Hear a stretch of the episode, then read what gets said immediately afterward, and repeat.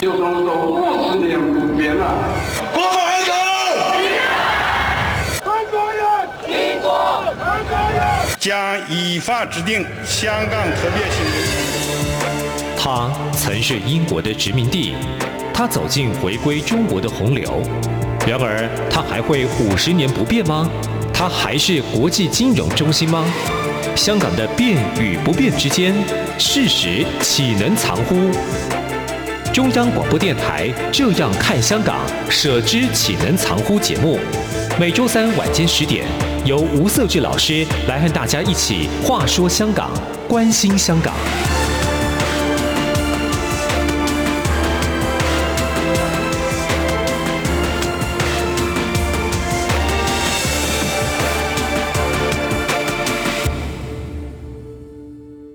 各位听众，大家好，这里是中央广播电台台湾之音。你所收听的节目是“舍之岂能常乎”这样看香港的节目，我是节目主持人吴瑟智。那欢迎您来收听我们的节目，同时呢，一起来关心香港，关注香港目前的发展。我们上周哈跟国防安全研究院的副研究员陈亮之博士来讨论到台海的议题哦。上礼拜其实讨论的非常热烈，同时呢，陈博士也给我们很多的一些概念，尤其在对台海议题上，让我们感受到其实目前在中国对台的一些政策上，甚至它的一个军事的一威吓上，其实呃动作频频，它背后的用意是什么，以及国际上的意涵是什么？我经过这样讨论之后，一直在想说。可能我们需要再更延伸一点啊、呃，来讨论目前台湾所面对的一些呃两岸的情势跟国际形势的一些面向。所以我这礼拜呢，再度邀请到国防安全研究院的副研究员陈亮志陈博士。陈博士你好，设置你好，各位听众大家好。上礼拜我们讨论到，就是说中国对台湾的这些军事动作上，它有些意涵哦，包括它希望能够发挥一个灰色地带这样的效应哦，同时有消耗战的概念，同时呢，呃，在国际上它如何去建构一个所谓的中国可能未来在跟这些大国们日本、美国议价的一个空间哈。前不久，当然大家都特别关注哈这个阿富汗议题哈。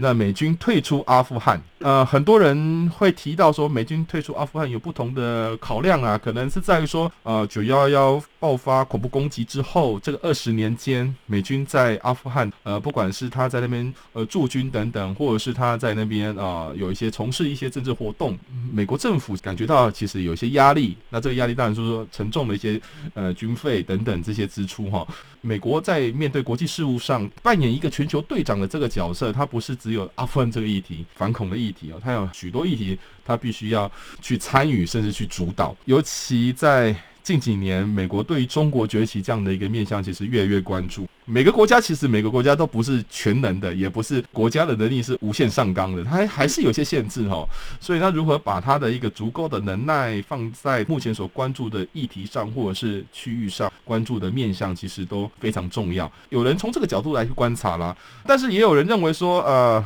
美军其实它的一个国际地位、国际影响力，其实慢慢的随着中国崛起之后，开始可能进入到黄金的交叉点。就有人提到说，哎，那今日阿富汗会不会明日是台湾？哈，我们如果从国际关系的角度，或者从美国对外的一个政策上，不知道亮智您怎么看这样的问题？这个问题哈是一个比较未来式的问题，因为包含台湾这个未来哈，明日会不会是阿富汗这样子的一个情况？当然，阿富汗的 case 哈已经是过去了，所以我们可以从过去的这个例子当中检讨，那挖掘很多原因可能的解释。但是对于台湾好这样子一个个案，然后它是一个未来式的问题哈，我们可以站在过去的这个经验里面来预判或是推估，但是我觉得这预判跟推估当中还是有很多的变数。我之所以这么说呢，就是说。明日的台湾会不会是过去这样子的阿富汗呢？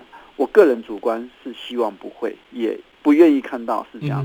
若干的一个客观条件来看的话，哈，台湾应该也不会像是阿富汗这个样子。哈，台湾的这个文明化的前进的现代化的程度。还有台湾本身对于国防军事的投注，还有台湾的一个战略地位的重要性，我觉得这个等等来讲的话，不应该也不会让台湾像阿富汗这样。举一个简单的例子哈，从阿富汗的事件，我们看到很多国际媒体的报道，就是美军投注的这些力量、资源、资金，事实上呢是被阿富汗政府、阿富汗政府军贪污。corruption 这样子的一个环境，它的本质呢给吞噬掉了。台湾内部或台湾的军队本身也也是有一些问题，但是我不觉得台湾这样子一个民主法治的国家会让阿富汗 corruption 的这种情况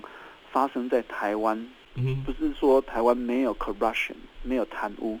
而是这样子的情况，我觉得会发生在台湾，基本上是比较难以发生，或是比较难以想象。就台湾的透明、法治、民主基础来看的话，我觉得它就不会是一个阿富汗的 case。但是，因为我们没有去经历到解放军真的攻台，国军反应反击的程度。成果怎么样？只能去推论，就是说，在这样子的一个情况跟基础的话，应该是可以的。但是我们不知道是说，台湾的军队在这个过程当中面临实战的挑战的时候，所呈现的反应是怎么样？回到一个很重要的本质，就是战争并不像是物理、化学、心理学、若干社会科学是可以经过实验验证的。我们也不希望看到战争是在。这个实验当中验证的，因为一开始爆发的时候可能就不是实验的。嗯哼哼。换句话说，它是没有模拟考的概念，它是只有真正大考的概念的。是。我们不希望看到那样。从这个条件来看的话，也不愿意看到台湾是过去的阿富汗。面对未来呢，我觉得台湾以及美国也要谨记阿富汗所发生的这些 weakness、脆弱的、失败的、黑暗的、负面的这些因子呢。民主国家应该要共同努力，避免这些因子发生在台湾。嗯，现在我们固然讨论台湾，不只是台湾，甚至刚刚所提到的整个阿富汗情势的一个转变，事实上是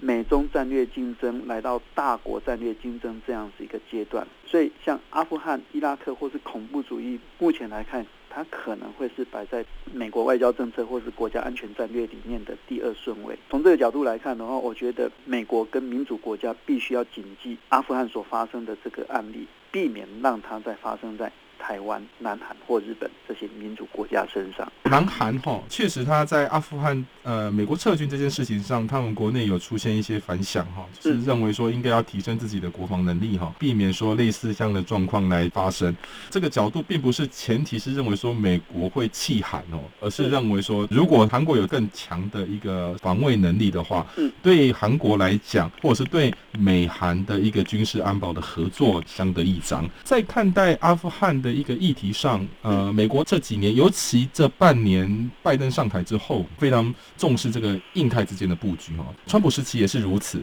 但是拜登他更明确的、更有次序的，透过各种的国际场合，或者是我们讲的多边主义，形塑他对于印太、亚太地区的重视态度哈。他退出阿富汗，他是不是就等于说，今天把这样退出阿富汗的一个军力，或者是他对外的一个资源，转移到印太？是这样的一个概念吗？还是说，其实某个程度上，这两者间不必然是存在一个啊直接的关联性呢？我觉得两者之间应该是存在着关联性，不管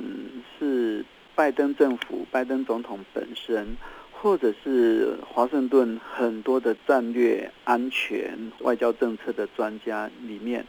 大概也都有在。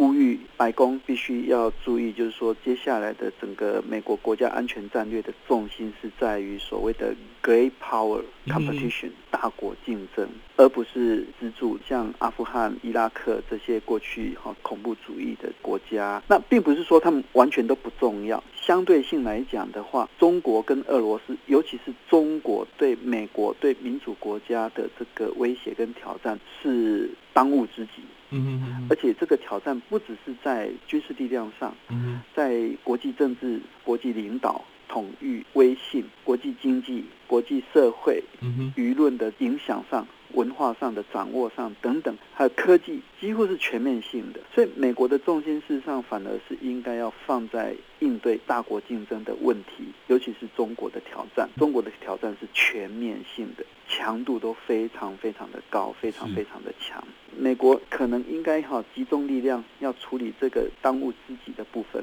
把力量从中东地区、阿富汗抽离。我觉得这是有它的一贯性的。从这个角度来看的话，我觉得美国所做的的确也是对的，只不过阿富汗的这个案例上来讲的话，当然都是事后诸葛了哈。嗯。但是我们检讨起来的话，似乎美国的情报预判上很多的公开资料引述美国官方国防部的这个公开的情资，认为极有可能会在九十天三个月左右哈，阿富汗会再重新被神学士政权给。拿回去，为什么短短的不到三十天呢？好、哦，这九十天跟三十天，这当中所呈现的情报落差、预判落差，究竟背后的原因是什么？嗯，我觉得这可能就是美国以及我们关心美国外交政策、美国国家安全战略的人士来讲的话，这个就可能是一个很重要的课题。这个反映在我们对一个很紧急的一个事件或情势的预判上，方向上你抓对了。但是在时程上你没有判准，这个对于整个情势的一个掌握来讲的话，还是有很重大的瑕疵，甚至会冲击到你最后，好比说在喀布尔机场的这个混乱，接续的这个恐怖攻击，以及有十三位美军的丧生等等。还是不能忽视情报上的掌握跟预判。确实哈，现在国家之间的竞争哈，尤其大国之间的竞争哦，除了秀肌肉、比武力之外哈，或者是经济体的一个比较之外哈，很多人开始提到说这个资讯的掌握，或者是说是讯息或者是资料的掌握，呃，资讯站等等哈，尤其有意要成为。大国或者是有意维持大国地位的这些国家们，哈，对这一块都非常的认真。有一个小小的问题要问一下，就是亮智哈，偶然的机会听到你一份报告哈，就是你有提到美国的外部制衡能力哈，这个可以跟听众很简单的讲一下什么是外部制衡能力。那另外就是说，美国的外部制衡能力有因这个阿富汗事件形势上有什么样的一个新的一个发现，或者是重新再去检视美国的外部制衡能力呢？外部制衡，它的概念是从我们国际关系的文献而来，嗯、那英文叫 external balancing，啊、嗯，外部制衡的这样子一个力量，基本上就是说我应对一个潜在的敌对的国家或是威胁，要反制它的话，有内部制衡、外部制衡两个策略。嗯、所谓的外部制衡，基本上就是联合我国家外面的。盟友形成一个同盟，一个比较更为强大的一个力量，来对你潜在的敌人施加压力，或者是进行反制，这叫 external balancing 外部制衡。内部制衡的意思就是说，也许我不一定需要找盟友，或是我找盟友以外，诶，我自己也要强大，或我自己要有力量。好比说我。整军精武，扩张我自己的军备，我也可以形成单独由我自己就对我潜在的敌人形成反制，好，这叫 internal balancing，内部制衡。从阿富汗的这个例子来看的话，我们来看美国的外部制衡，事实上在没有发生阿富汗撤退的这样子的一个悲剧了哈，我把它说成悲剧来看的话，美国在应对。大国竞争的这个部分，其实它已经在做外部制衡的动作了。嗯嗯嗯。好，最为明显的当然就是美国不断的寻找它的印太区域，还有其他区域外国家，好比说欧洲的国家，形成一个反中抗中的民主国家同盟。某种程度来讲的话，拜登政府的这个策略更是如此。这一点来讲的话，展现跟川普政府是非常不一样的，所以我们会认为说，拜登他所诉求的是一个多边主义的，由美国所领导的一个抗中民主联盟，或者是民主同盟，而川普政府的美国呢，是流于比较单边的独断式的单边主义。阿富汗的例子，我觉得没有一个必然的关系，因为在这个事件发生之前，美国已经在这么做了。但是，我觉得阿富汗的例子发生之后，反而让北京抓到一个题材，借由阿富汗的例子告诉国际社会，也告诉好比说美国的盟邦台湾，台湾应该算嗯美国的盟邦或者美国的重要的战略伙伴，嗯哼，或也告诉日本，告诉南韩，美国的同盟国。美国已经在不是那么的牢不可破了，哎，不是那么的值得信赖，他有可能抛弃这么重要的、投注那么久心思在上面的一个国家。以往有没有例子？好比说，他们也会把越南、南越搬了出来，形成这些国家心里面有一种警惕，美国不是完全可靠、可信的。所以呢，还是在美中之间取得一个平衡就好了。这种某种程度上就是在离间。美国的 external balancing，外部制衡的力量。从中国的角度来看的话，我觉得最好是可以把美国的外部制衡力量全部都肢解掉。再更好的话是把它全部都挖到中国这边来。如果没有办法的话，至少我把它肢解掉，让这些美国的外部制衡力量或是伙伴呢，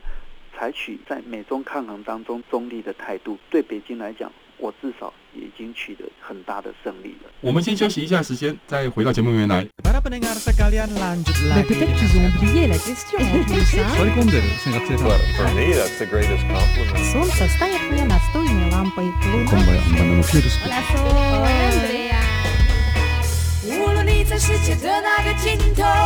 请你跟我这样做，，Turn on your radio，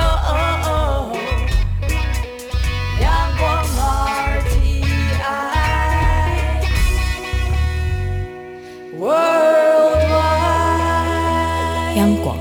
联系世界的桥梁。各位听众，大家好，这里是中央广播电台，您所收听的是呃《舍之检常务》的节目，我是节目主持人吴舍志。我们上一段节目，国防安全研究院的副研究员陈亮志陈博士呢，观察阿富汗的整体形势上，那美国整个对外的一个策略上的改变，以及他目前在国际事务上的一个比较重视的面向是哪些？我本身对外部制衡能力这一块其实也蛮有兴趣，虽然说不是很深入的观察。美国的外部制衡能力，某个程度上在阿富汗撤军之前就已经开始展开。开了这个策略啊，就是我们常看到很多人谈到说拜登的多边主义，中国也透过这个阿富汗撤军这件事情上哈，做一些动作来去反制，或者是说来削弱这个美国的外部制衡能力哦。所以亮志，你觉得说中国这样做，当然它有它的国际上的一个需求啦，或者是它的策略上的一个展现，这就能改变了美国的外部制衡能力吗？另外的就是说，美国它势必也得进入到这个印太地区，或者采取更积极或者是更坚强的一个围堵中国的一些策略嘛。未来当中，中国还有什么把戏可以去应对呢？或者是说它该怎么做？可能是未来是中国在这个国际形势上会有一些反应。中国是否真的捡到枪了呢？未必，或者说他捡到了枪，但是这一把枪也许不好用。这把枪就像美军在撤出的时候，已经对这个美国的这些武器装备呢去军事化，啊，就是让这些武器没办法使用了啊。中国看似哈可以利用这个点大外宣做宣传、国际宣传，但是美国的同盟及伙伴呢，我觉得恐怕不会买账，因为这些同盟跟伙伴面临到中国的威胁是比较严峻的。美国跟中国来比较的话，事实上美国对他们来讲是比较没有什么威胁性的，绝大部分的威胁是来自于中国的。当然，另外一方面，美国跟中国提供给这些国家的机会，好比说做生意的机会来讲的话，也许在伯仲之间，也许中国有更多的利基，也不一定。好比说，因为它市场够大，工资或 cost 比较便宜，所以可以去那边投资。但是转换成威胁来讲的话，我觉得中国是主要的威胁。所以是否会因为阿富汗或是越南的过往，让这些国家觉得，诶，我要跟美国保持距离呢？我觉得应该不会。北京就算是捡到枪，这把枪可能都还不好用，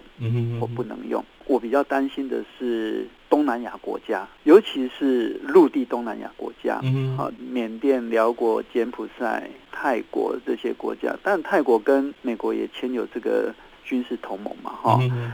我觉得海洋东南亚国家基本上来讲的话，我也比较不是那么的担心。为什么呢？因为中国在南海的扩张以及强势作为，哈，事实上也让海洋的东南亚国家，菲律宾、越南。新加坡、印尼跟马来西亚也都有警惕到中国某种程度上对他们在海洋上的这个威胁来讲的话是相当大的，所以会不会因此他们就跟美国的距离给疏远呢？我倒不觉得。各位听众如果有留意的话，其实美国副总统哈里斯才刚访问过新加坡，新加坡强烈表示欢迎美国哈在新加坡发挥他的这个国际影响力。新加坡是很典型的一个海洋的东南亚国家，传统在美国跟中国的两强竞争当中，也采取一个很微妙、很美丽的一个平衡策略。但是我相信新加坡也有警觉到中国这近几年来强势作为，事实上让新加坡的美中平衡外交也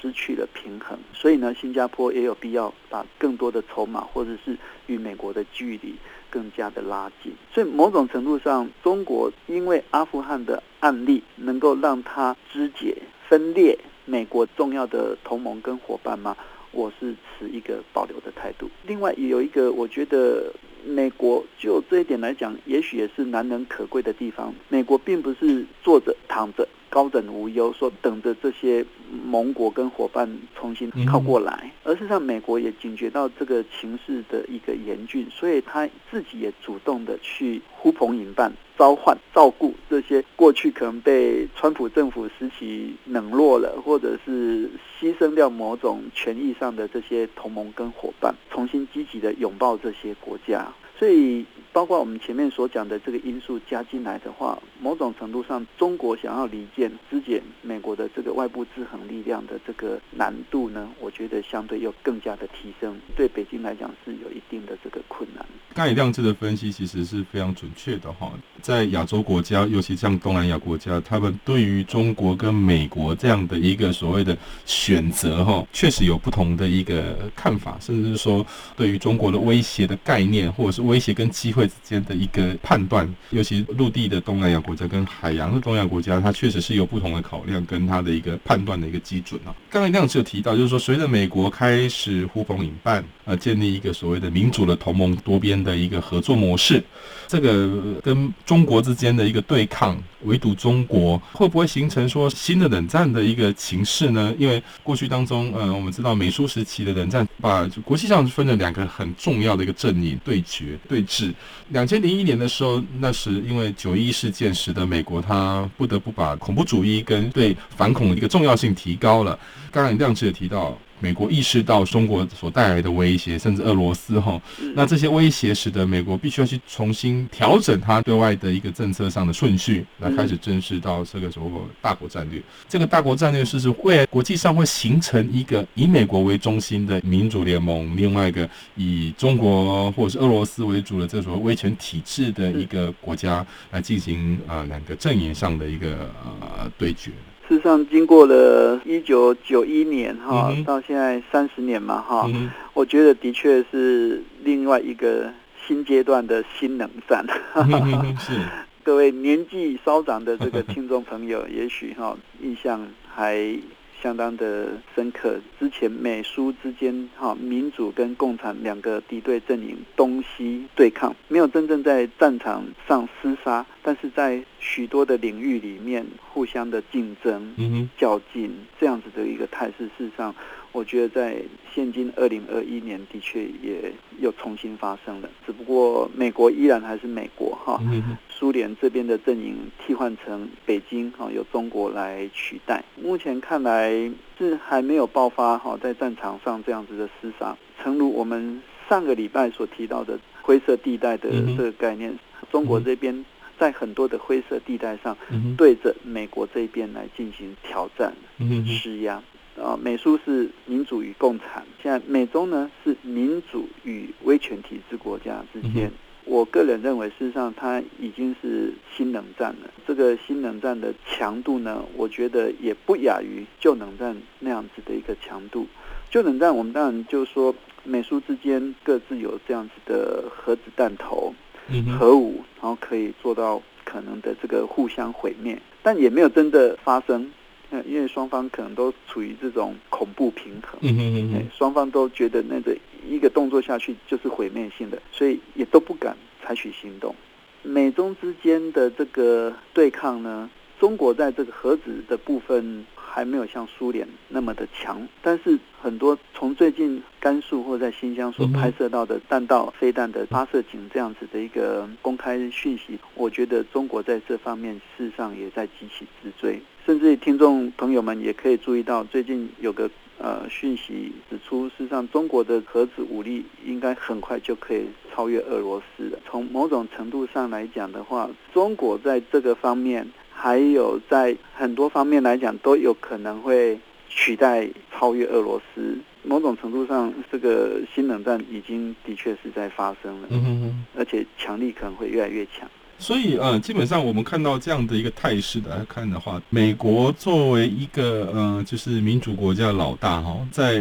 上一波冷战时期的时候，当时是资本主义跟民主这样的概念的结合，哈。但是呢，这一次当然面对中国拉帮结派的动作也是有，可是好像又没有像苏联的共产老大哥这样的一个气势。虽然说中国它的一个啊经济实力，或者是说它的一个啊军事上的一些准备，比当时的苏联这个老大哥可能做得更。更多，或者是说呃投入了更多，可是这个好像它的外部的关系，比如说中俄之间有一些长期的合作，他们也延长了他们彼此间共同的一个合作的一个伙伴关系哈。对。不过俄罗斯跟中国好像看起来表面上和好，可是内部还是有有不同的声音哦。因为据悉好像俄罗斯他自己呃内部的有部分的声音认为说不要跟中国太过于依赖。再来是中国它的一带一路也试图了想要在中亚一带来去穿透进入到欧洲地区。对俄罗斯来讲，这也是它的后花园吧？那可能他也很担心，说中国在这边筑起他自己的一个势力哈。所以亮是怎么看这样的一个新冷战跟过去这个冷战，它的有哪一些值得我们会关注一些差异的？新冷战里面哈，的确设置刚刚有提到哈，就以外部的朋友来讲的话，其实中国是不弱于之前的苏联。好，各位如果有印象的话，苏联那时候的这个华沙公约组织也大概有十九个加盟国家。相较于美国的话呢，那中国的这个外部朋友更是少了。所以某种程度上，普遍会认为说，美国在这方面的确有很大的这个利基，很大的这个优点优势，就是它有很多这个同盟国，这如同美国的这个航空母舰数量一样。中国的朋友，大家也许可以数得出来，就是俄罗斯、北韩、巴基斯坦、好伊朗、好这些国家，也许没有超过十根手指头。那这些国家当然要坏事哈，我觉得也有他的能力。就像设置刚刚所讲的，这个俄罗斯，他的角色就比较特别。呃，我们读到的一些文献，或者是国际交流里面得到的一些经验跟讯息哈，事实上。普丁总统呢，他是一个很高干的这个政治家，嗯嗯嗯，他也在观察哈，就是说有一个论点，就是认为如果我俄罗斯全力这个 support 中国跟美国对抗的话，